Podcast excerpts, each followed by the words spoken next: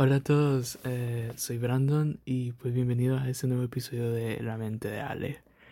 Um, en primer lugar quiero decir que perdón por haber estado un poco desconectado durante esta semana, estas dos semanas casi. Um, he tenido demasiadas cosas que hacer acerca de la U y creo que esta, este trabajo que he estado teniendo realmente me ha hecho volver a pensar en uno de mis mayores miedos que es básicamente el futuro. ¿Y a qué me refiero con el futuro? bueno, creo que para empezar tengo que decir de que a pesar de que he mencionado en otros episodios anteriores que soy una persona que le gusta em, retarse a sí misma y salir de su burbuja y de su zona de confort, pues eso no significa que pues no me dé miedo todo lo que hago. Y realmente creo que no soy la única persona que le tiene miedo a eso. Bueno, espero creer que no soy la única persona que le tiene miedo a eso. Pero realmente el futuro es una de las cosas que más me atemorizan. creo que la primera vez que realmente le tuve miedo al futuro fue en el momento en el que comencé a pensar que quería estudiar. Me recuerdo que eso fue cuando en 2016 probablemente, o sea, cuando realmente toda esta conversación entre mi familia, que no fue de mucha ayuda, y, entre mis amigos y en el colegio empezaron a, básicamente hablar y a hacernos pensar qué queremos hacer durante nuestro futuro, durante, nuestro, durante el resto de nuestra vida. Y realmente fue un momento que yo diría quizás no fue tan estresante como pensaba, pero que sí me produjo mucha, mucha ansiedad y mucho miedo. Um, yo estaba segurísimo en ese entonces que yo quería hacer algo relacionado a ciencias.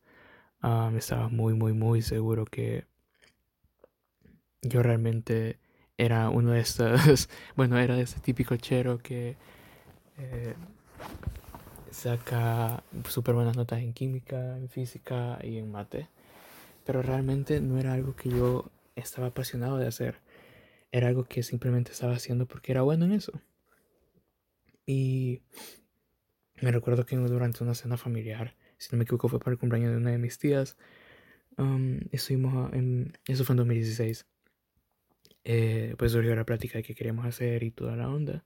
Pero porque tengo otro primo que también es de mi edad, muy, muy cerca de mi edad, entonces nos empezaron a preguntar qué queríamos hacer, qué, qué, habíamos planeado y recuerdo que mis tías, más que todo, comenzaron a decir de que si no hacías alguna ingeniería o algo relacionado con medicina, pues no eras nada, no eras nadie, de que, em, de que si querías hacer cosas de arte o si querías hacer cosas que normalmente son consideradas como alternativas, te ibas a morir de hambre y de que no te iba a dar, que este país eh, nada de eso funciona, que te fueras por las cosas seguras y todo eso por el estilo.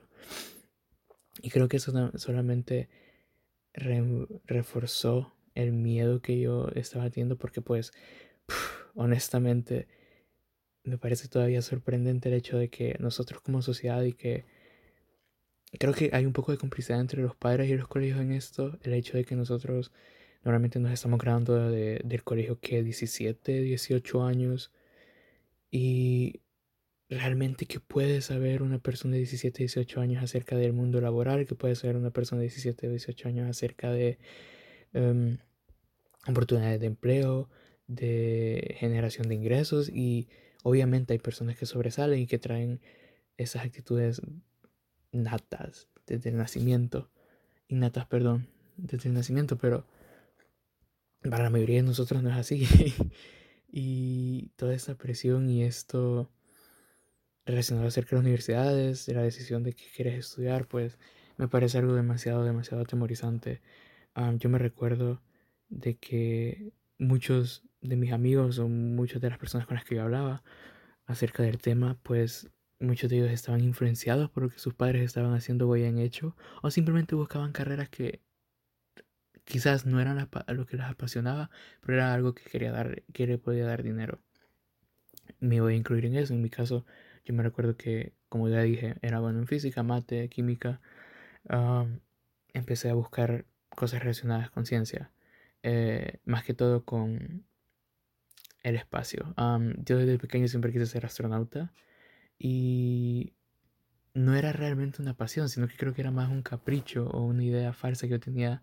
Y me recuerdo que yo empecé a buscar cuánto ganaban los, los astronautas por año.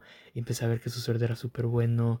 Y al mismo tiempo empecé a buscar como las personas que diseñan y, y ponen a funcionar los cohetes y todas esas cosas por el estilo. Pues, o sea, yo veía la cantidad de plata que hacían anualmente. Y yo decía, como, pues, yo quiero eso, quiero tener esa casa, quiero tener.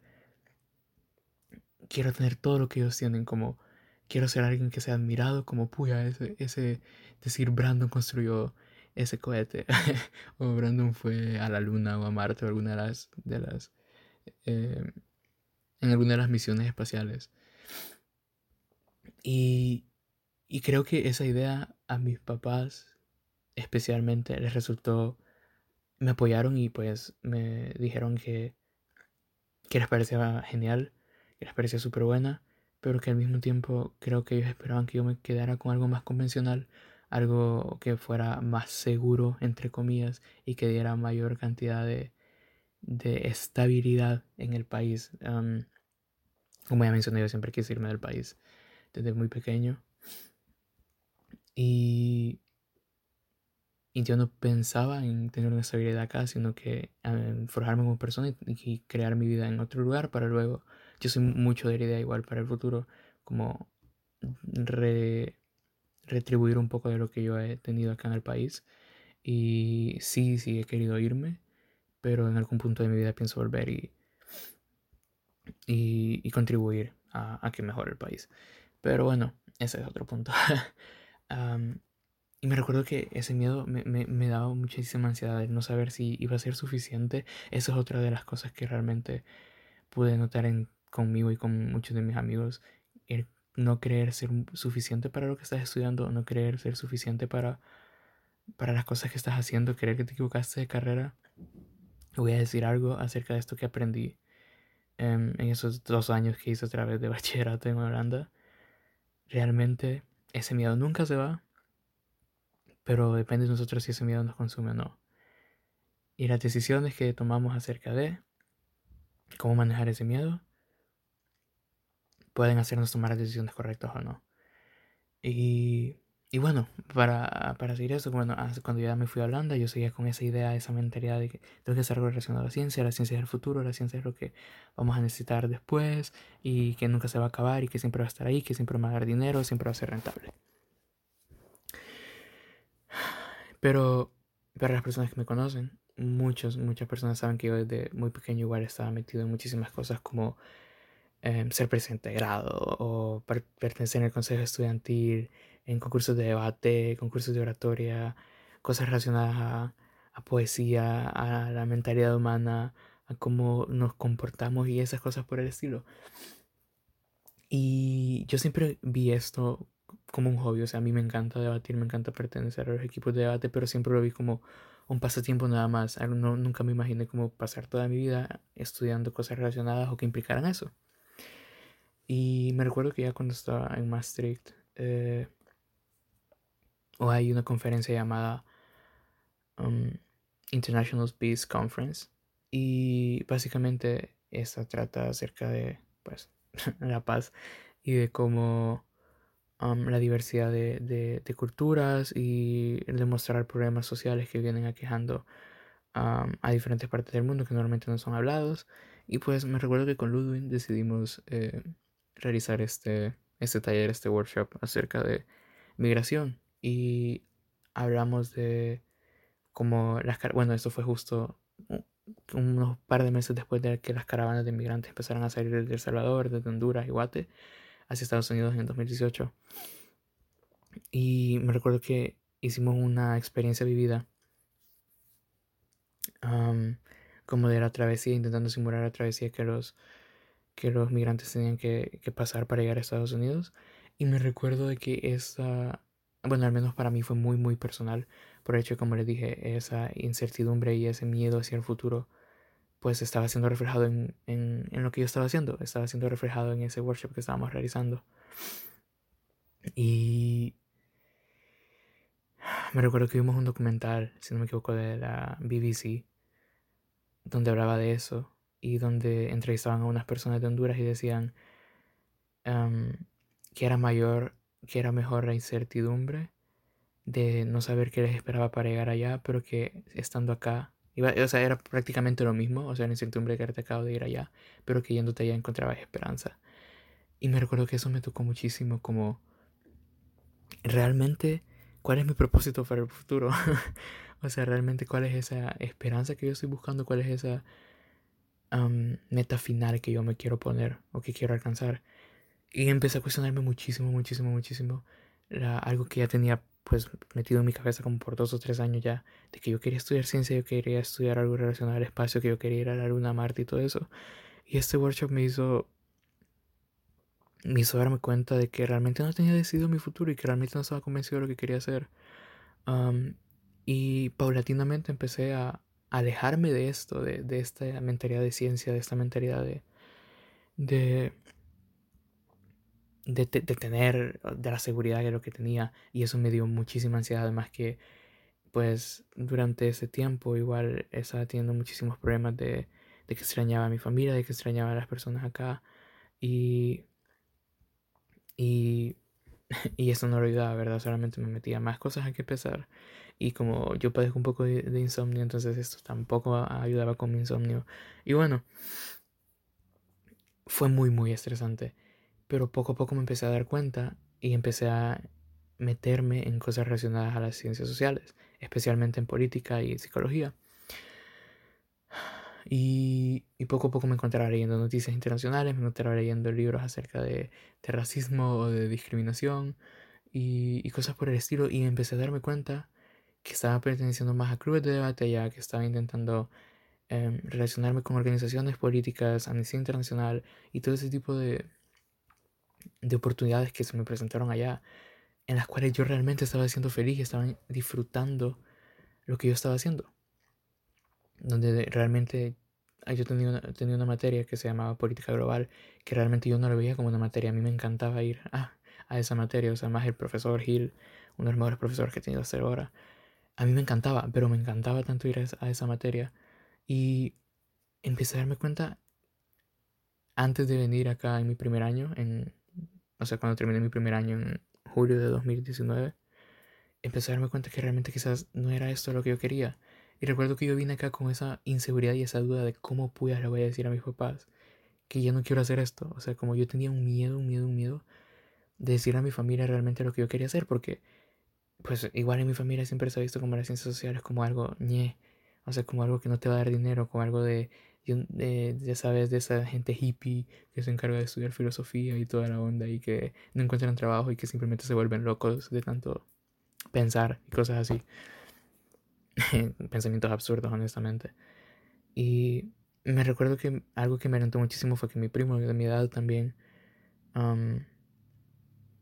él se fue a estudiar a España y él esta vez decidió estudiar algo completamente diferente a todo lo de la familia. Mi familia está compuesta mucho por personas que han estudiado ingeniería en negocios o administración de empresas o contabilidad pública y carreras afines a estas. Y me recuerdo que mi primo decidió irse a España a estudiar criminología. Y en la familia eso fue un boom, porque fue como, puya, o sea, ¿de dónde sacó esto? ¿Por qué vas a estudiar esto? te vas a, solamente a desenterrar muertos, se vas a morir de hambre y así. Y mi primo simplemente dijo que era lo que le gustaba y era algo que él quería hacer. Y creo que ese ejemplo o ese modelo de mi primo me ayudó muchísimo a mí para ganar la confianza y decirle a mi familia y a mis papás como, hey, yo no quiero hacer eso, yo no quiero hacer nada relacionado a ciencia, no quiero hacer nada relacionado a números, a pesar de que puede que se me den o que sea bueno para ellos, no lo quiero hacer. Simplemente quiero hacer esto, quiero hacer política, quiero estudiar ciencias políticas y quiero desarrollarme en este campo. Y les intenté explicar, así hasta con un gráfico, me acuerdo, todos los campos en los que yo podía llegar a trabajar y Me recuerdo que lo primero que me dijo mi papá fue, ok, tienes que tener en cuenta que eso no vas a encontrar trabajo acá.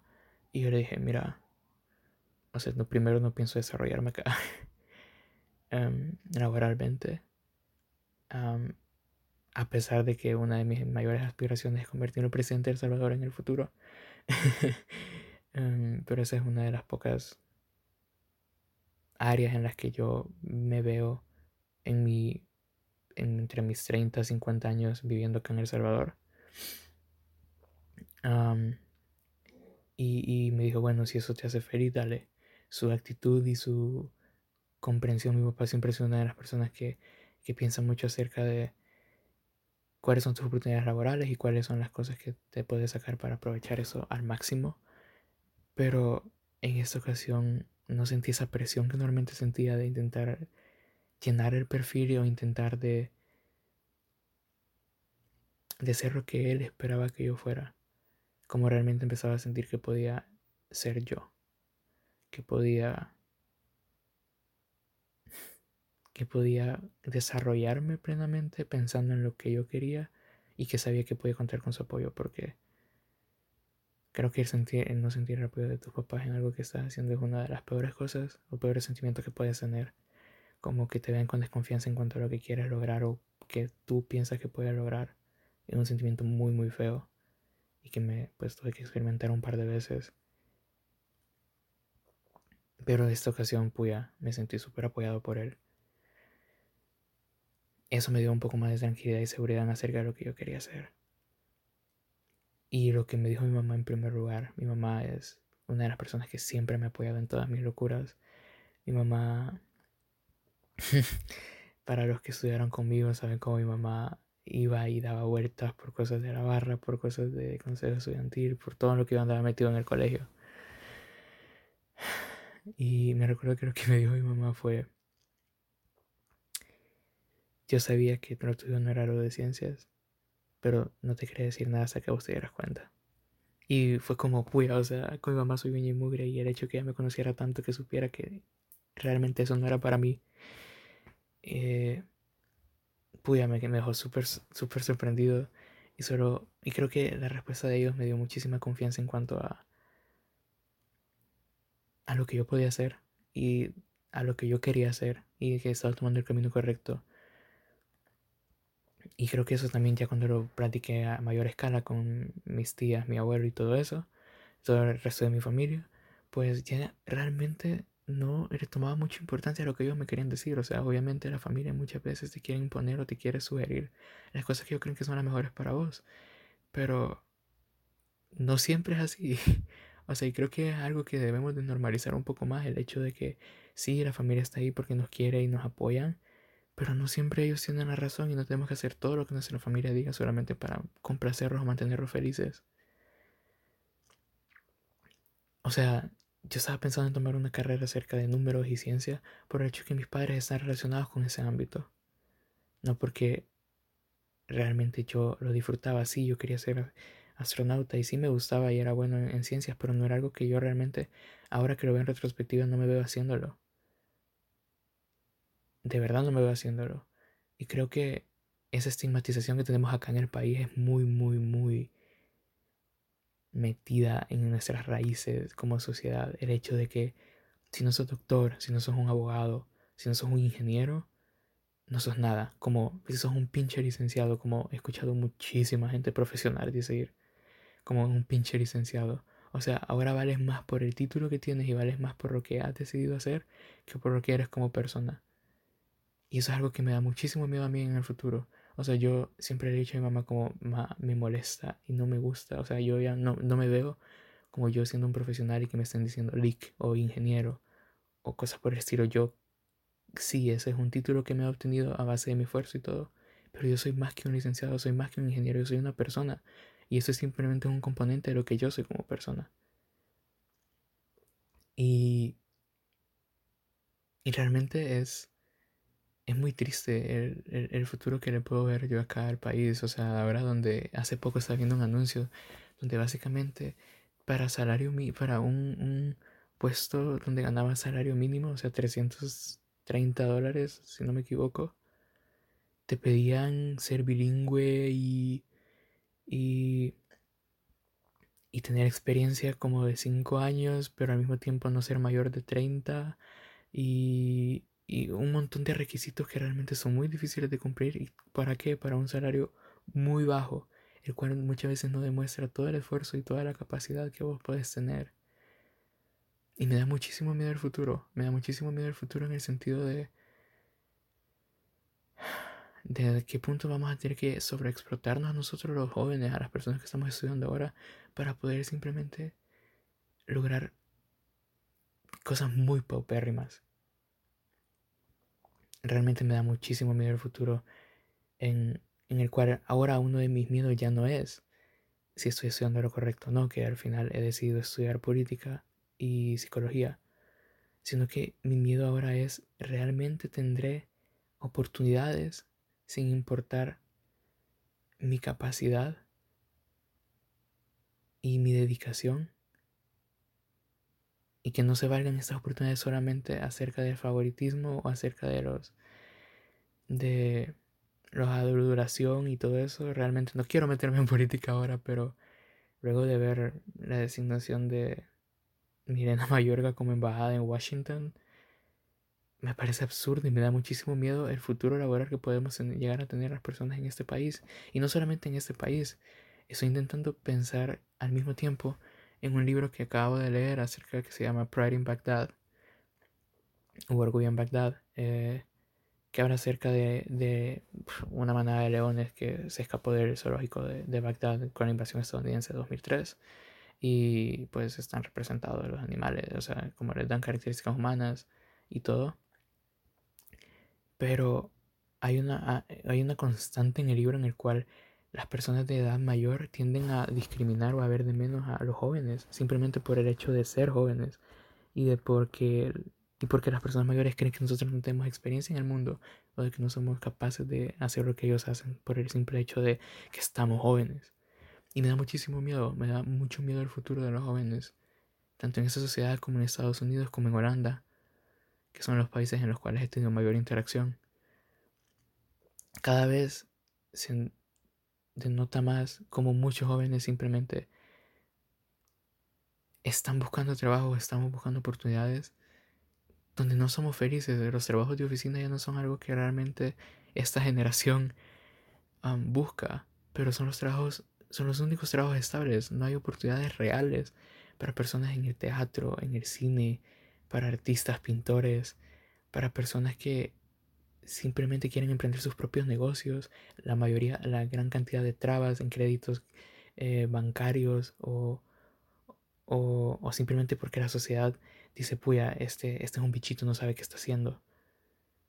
Realmente me preocupa mucho el, el futuro. Me preocupa mucho cómo nosotros vamos a ser capaces de poder cambiar esto o cómo vamos a ser capaces de poder enfrentar esto. Realmente no tengo una respuesta concisa y no, y no tengo un pensamiento concreto acerca de cuáles son las mejores soluciones para esto. Pero son inquietudes y cosas que realmente me mantienen con ansiedad y, y, expectativa y miedo acerca de qué vamos a hacer.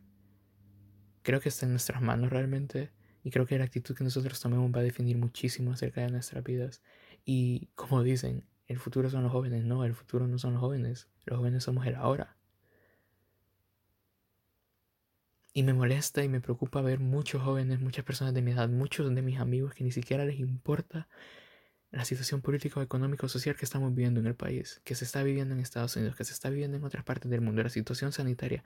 No les importa, simplemente todavía siguen su burbuja donde mientras no nos afecte directamente a nosotros no nos va a importar esa falta de empatía y esa falta de interés en cuanto al futuro es algo muy preocupante muy muy preocupante yo soy alguien que le tiene miedo al futuro mucho miedo al futuro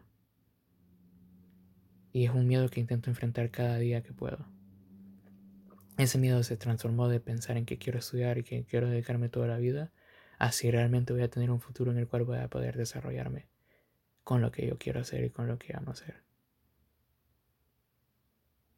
Y solamente espero que no ser el único al cual estar inquieta, no ser el único al cual me preocupe su futuro. y tenga miedo de él y, y, y tome acciones para mejorarlo y para garantizar un buen futuro. Yo le tengo miedo al futuro. ¿Y tú? Gracias por escuchar este episodio del podcast. Espero que les haya gustado. Um, si les gusta, por favor, compártanlo en sus redes sociales. Díganle a sus amigos, a sus papás, a quien sea. y Em, gracias por escuchar este episodio de La Mente de Ale y nos vemos en el próximo episodio.